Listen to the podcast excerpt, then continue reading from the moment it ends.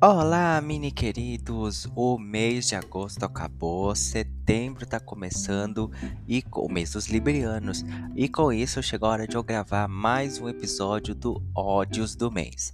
Para quem ainda não ouviu o episódio do Ódios do Mês do mês passado que eu fiz sobre julho, é um episódio que eu gravo aí as coisas que mais me deixaram irritado, chateado do mês anterior. Então agora estamos em setembro, tô gravando o Ódios do mês de agosto até porque não daria para gravar o odds do mês de setembro, porque setembro começou agora. E aí eu reservei alguns algumas coisinhas aí para falar sobre o mês de agosto, algumas coisas que me deixaram irritado, chateado, com raiva, com ódio, querendo xingar as pessoas. E hoje a gente vai falar aí um pouquinho sobre esses ódios do mês, tá? Eu sei que eu tô devendo aí alguns episódios, eu acho que em agosto eu só gravei dois. Era pra quatro, né? Eu acho que eu cheguei ainda a gravar um. a fazer um compiladinho de memes ali que saiu no meio do mês. Mas eu não. não consegui gravar por dois finais de semana em um, porque eu tava meio tristinho, então não consegui gravar. E o outro eu tava em semana de faculdade, semana de prova, e aí não deu tempo mas esse mês agora, setembro, eu tô de férias, sim, saí de férias. Então vou poder gravar mais conteúdos, vou viajar, então pretendo gravar conteúdos fora aí. Quem sabe em formato de vídeo aí, não sei, tô pensando ainda. Mas vamos pros ódios do mês, tá? Os ódios, esse eu separei, tipo, pouquíssimos casos, porque os, os episódios estão ficando muito longos as pessoas estão me odiando, então ouvindo mais, que eu tô vendo lá nas métricas que as pessoas estão ouvindo menos, tá? Mas vamos lá. O primeiro, o primeiro ódio do mês que eu separei é os golpes do TikTok. Gente, e para quem não sabe, eu trabalho com com produto bancário, né? E agora eu tô atendendo uma parte da célula de fraude de cartão de crédito. E é tanto caso de golpe que eu vejo as pessoas levando por causa de coisas que elas viram no TikTok que eu fico até pensando aonde tá a inteligência do ser humano, entendeu? Porque é uns golpes assim que você só, só para você cair, você tem que ser muito burro. E o pior é que as pessoas são burras, elas caem em golpes. Um dos que eu tenho mais visto ultimamente é um golpe de avaliação de roupas. As pessoas, eh, eles fazem uma publicidade lá no TikTok falando que a pessoa tá ganhando de 100 a 500 reais por dia avaliando roupas para Shein ou outras lojas aqui, não vou especificar. E aí a pessoa tem que ir lá se inscrever, pagar uma quantia para receber esse catálogo de roupas e poder avaliar e ganhar o dinheiro. Eu fico tipo, mano, quem é que cai numa idiotice dessa? Primeiro, pagar para trabalhar. Segundo, que você vai ganhar até 500 reais só para dar sua humilde opinião sobre se aquela blusinha da Shein é bonita ou não, como se alguém se importasse com a sua opinião. E muita gente cai nesses golpes assim, e perde bastante dinheiro nesses golpes e, e, eu acho que a internet emburreceu as pessoas, que as pessoas estão cada vez ficando mais burras e caindo nesses golpes. Sério, gente, não cai nesses golpes. Dinheiro fácil não existe. Dinheiro fácil só existe para quem é bandido ou para quem é político. E ainda tem dentro desses golpes uns, uns golpes ainda mais loucos ainda, que é para pessoas desesperadas que tipo você paga um valor para ter um aplicativo que você instala no WhatsApp do seu marido, do, do seu companheiro, da sua companheira, para ver as mensagens que ele tá vendo, para ver se você descobre a traição. Aí eu fico pensando o quão desesperada que a pessoa tá para parar no TikTok e ver uma publicidade de de, de desculpa a traição do seu cônjuge e ela parar e decidir que ela não vai nem consultar nada que ela vai comprar, entre aspas, esse aplicativo para poder espionar o seu namorado, sua namorada. É, é, o ser humano cada vez mais burro, o ser humano brasileiro cada vez mais burro. Cada dia os golpes ficam mais. Uh, como é que se diz? Ficam melhores, mas cada dia parece também que o ser humano vai ficando cada vez mais burro.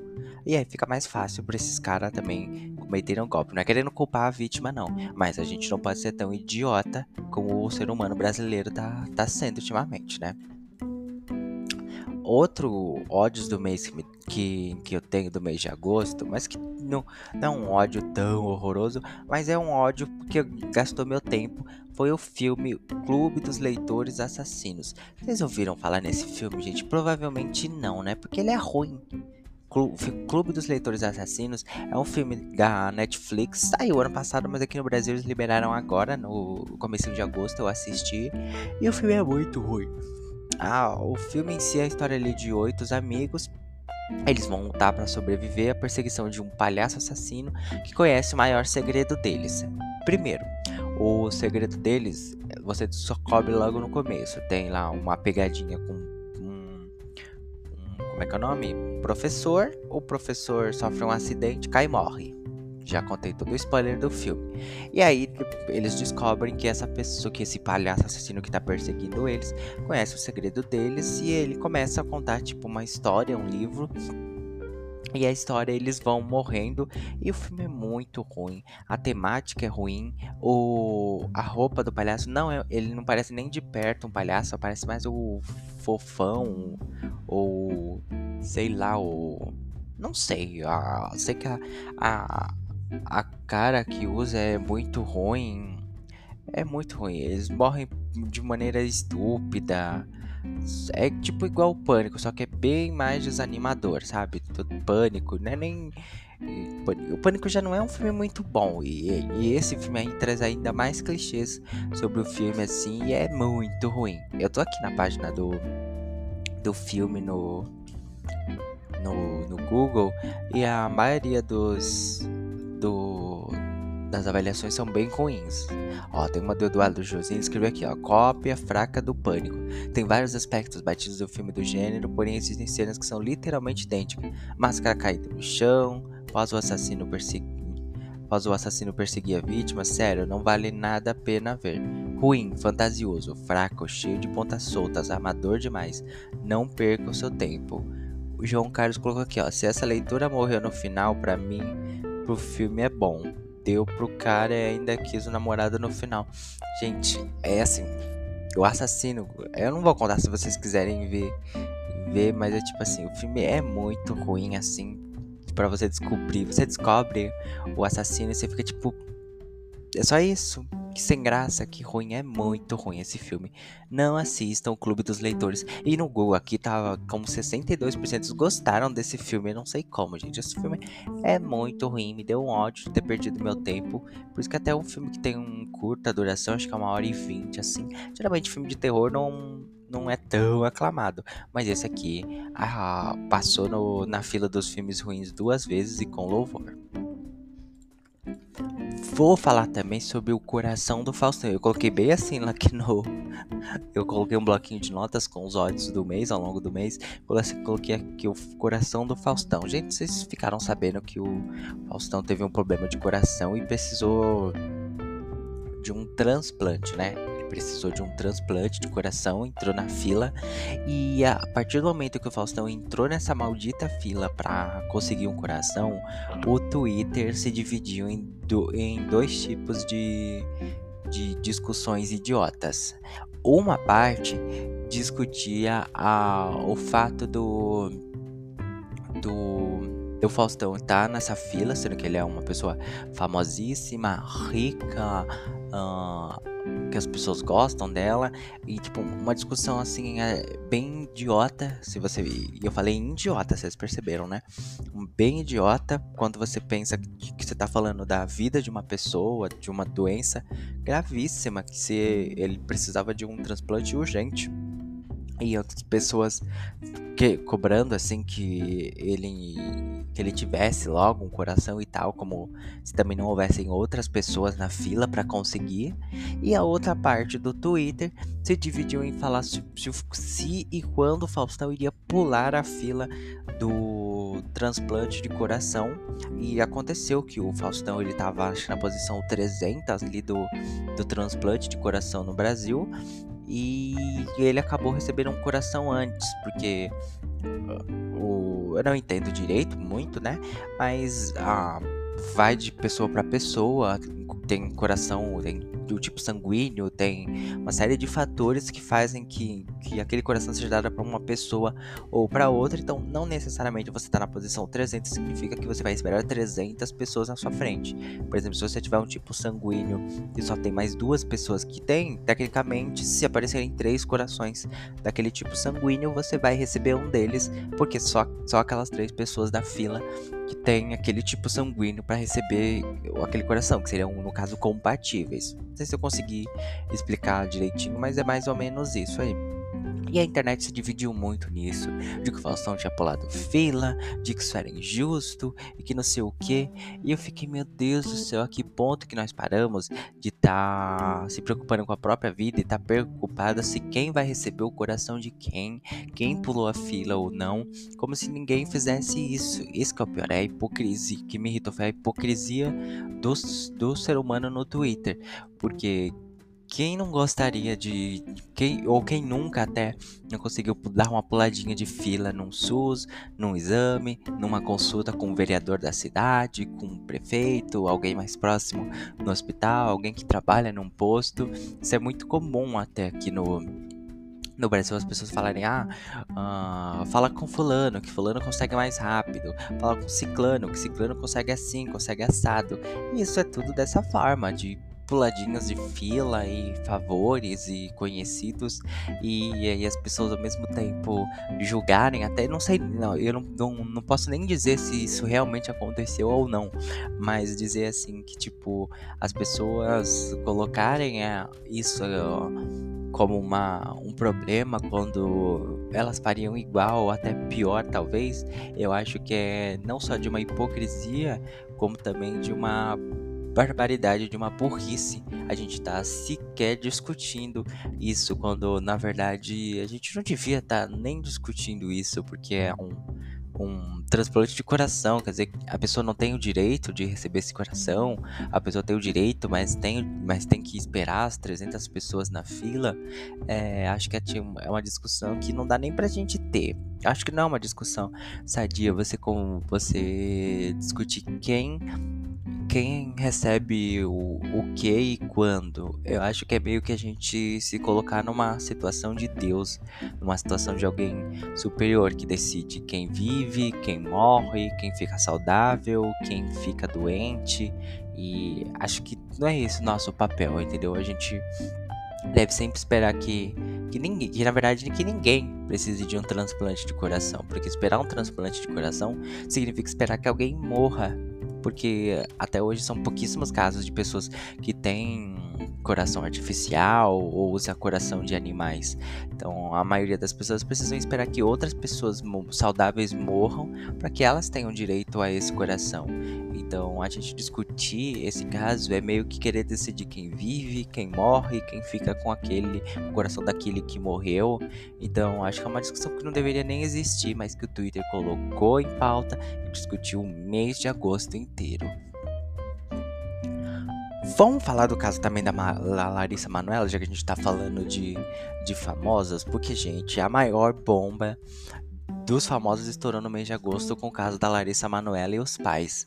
Já havia, desde o começo do ano ali, uma sinalização de que não estava muito bem na relação entre pais e filha, e em agosto estourou com a a entrevista da Larissa Manoela ao, ao Fantástico, programa da Rede Globo, falando sobre o, o, quanto que ela não tem acesso à fortuna que ela adquiriu nos 18 anos de carreira. Larissa Manoela começou a, a trabalhar em televisão, em comerciais com 4 anos, hoje com 22, então 18 anos de trabalho. Os pais sempre administraram o dinheiro dela e que ela não tem. E ela informou que não tem acesso aos, aos valores dela, ao saldo, a tudo que ela conquistou, ela tinha um, um pequeno, como se fosse uma mesada, e expôs isso até um pouco com um pouco de sensacionalismo, é verdade. Algumas coisas ali, tipo, o fato dela ter que mandar mensagem por um Pix pra pagar uma conta pequena num restaurante assim, me dá um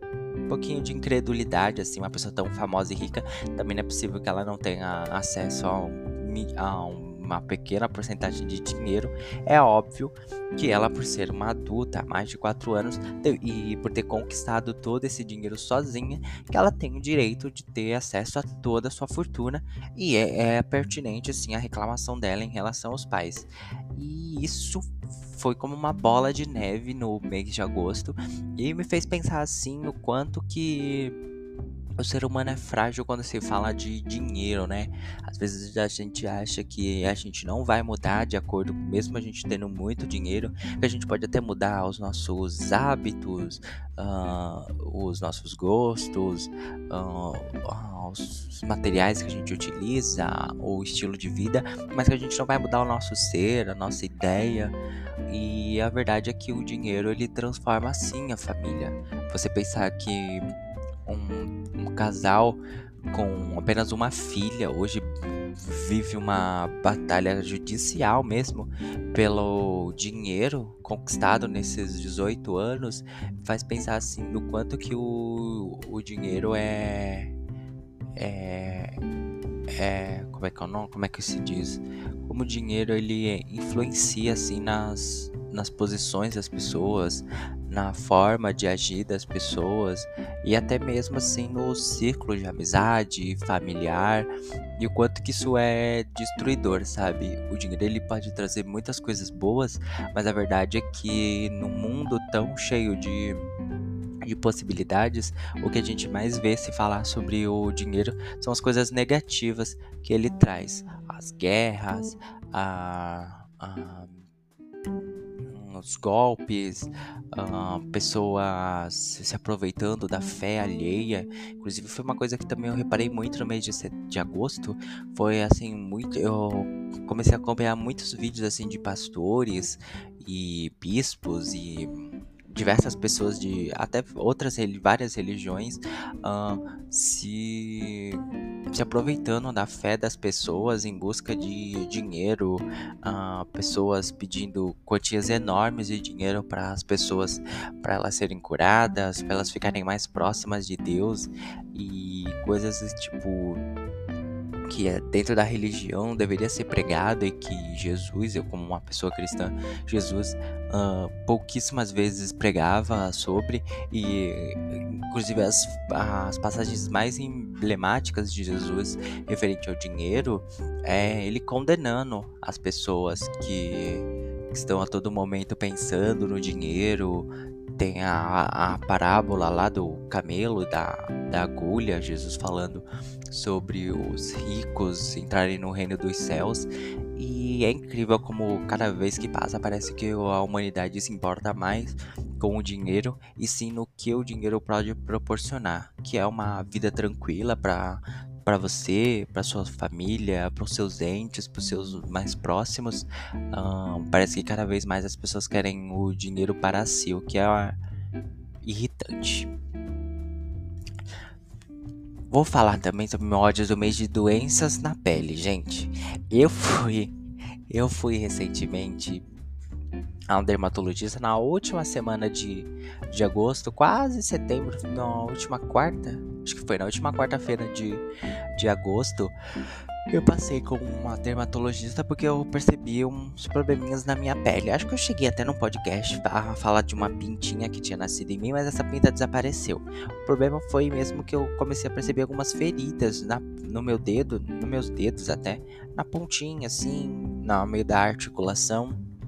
E aí eu resolvi ir numa dermatologista e aí ela me explicou que eu estava com uma irritação na pele devido à utilização de materiais de produto de limpeza. Não soube explicar qual, mas me informou que tinha machucado e que eu tinha perdido a, a barreira de proteção da pele na região das mãos. Então ela me passou aí uma pomada dermatológica e mais um creme para restaurar essa, essa proteção na, na pele, na região das mãos. E aí eu fiquei irritadíssimo, porque eu fiquei.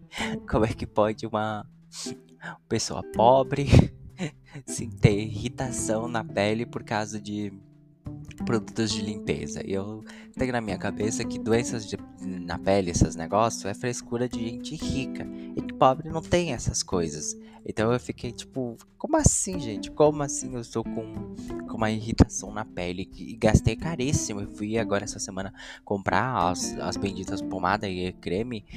Me custou 100 reais os dois. Uma pomadinha desse tamanho, assim, de 80 gramas. E um creminho de mais 100 ml. Me custou 100 reais só pra eu repor a, a barreira de proteção e ajustar esse negocinho na pele. Eu fiquei. Meu, e piora. A, a dermatologista ainda falou que eu preciso agora passar a utilizar luvas em todas as minhas rotinas de limpeza. Então, eu lavo louça de luva, lavo o banheiro com luva, roupa, agora tenho que fazer tudo com luvas, porque a mãozinha da donzela não tá irritada e não pode mais ter contato direto com produtos de limpeza. Eu fiquei extremamente irritada porque tive que pagar a consulta e mais 100 reais de produtos só para consertar aqui um probleminha na, na pele. Então fica dica, cuidem da, da pele de vocês. Usem creminhos, usem luvas também para fazer a limpeza de casa, porque pode acontecer com vocês e aí vocês vão ter que passar no dermatologista, que vai te passar um creme caríssimo que você vai ter que parcelar em 800 vezes no cartão para poder pagar e poder ter as mãozinhas lindas de novo. E ó, o último ódio do mês. eu tô rindo porque algumas pessoas já sabem, eu já contei para colegas de trabalho, já contei para algumas pessoas, alguns familiares. Eu, eu só coloquei aqui no último ódio do mês escrito assim, ó, se meu banheiro falasse, barra o caos do dia dos pais. Porque, gente, se tem uma coisa que o mês de agosto me deu em em ódios do mês foi essa semana do Dia dos Pais. Acho que foi a segunda semana de agosto, né? Dia dos Pais. Para começar, eu fui um dia antes comprar o presente do meu pai fui com meu irmão mais velho, a gente foi lá no shopping Tatuapé atrás de uma camisa original do São Paulo. Comprei a camisa original, cheguei lá, meu cartão não passou. Passei vergonha, meu cartão não passou, tive que baixar o aplicativo na loja para ver o que tinha acontecido com o meu cartão e aí sim eu consegui comprar. Mas beleza, foi um perrenguezinho, mas eu consegui pagar. Fui dar um presente pro meu pai e tal, uma camisa linda, maravilhosa, me custou uma fortuna original ficou pequena no meu pai. No barrigudo do meu pai, a camisa não serviu. E aí ele me deu, falou, então tem que trocar, beleza. Eu fui, ele pior que ele levou para casa, depois trouxe de volta e eu tive que trocar. Aí o perrengue foi porque a loja não queria trocar, porque já tinha colocado a numeração atrás na camisa e tal, não podia trocar. Eu fui, chorei, implorei, entrei em contato no WhatsApp, no Instagram, falei da minha página, por fim consegui com o gerente que trocasse. Uma exceção, foi e trocou para mim. Mas esse não foi nem o grande caos do Dia dos Pais. o grande caos foi por causa de um problema que eu tive no meu banheiro, gente. Várias pessoas aqui em casa, né? Meus irmãos todos vieram para cá, minhas cunhadas, minhas cunhadas, né? Tem duas. É, acho que vai ser as últimas, né? Que meu irmão mais velho ter trazer uma cunhada para casa vai ser impossível. Eu também nunca vou trazer uma cunhada para ninguém conhecer. E minha madrasta também, não gosto nem de falar a palavra madrasta, considero a Lindinava como mamãe, ela é uma excelente pessoa. Meu pai também e tal. E minha sobrinha Esther, um amorzinho, meu chuchuzinho do coração. E, tipo, várias pessoas utilizando meu banheiro. Deixei a casa limpinha um dia antes. Limpei, passei perfume. Deixei a casa limpinha para receber todo mundo. Mas, gente, acabaram com meu banheiro. Essa é a história.